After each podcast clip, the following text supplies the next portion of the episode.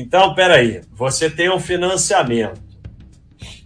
Aí você não paga a parcela do financiamento com o dinheiro que você tem, mas com o cartão de crédito.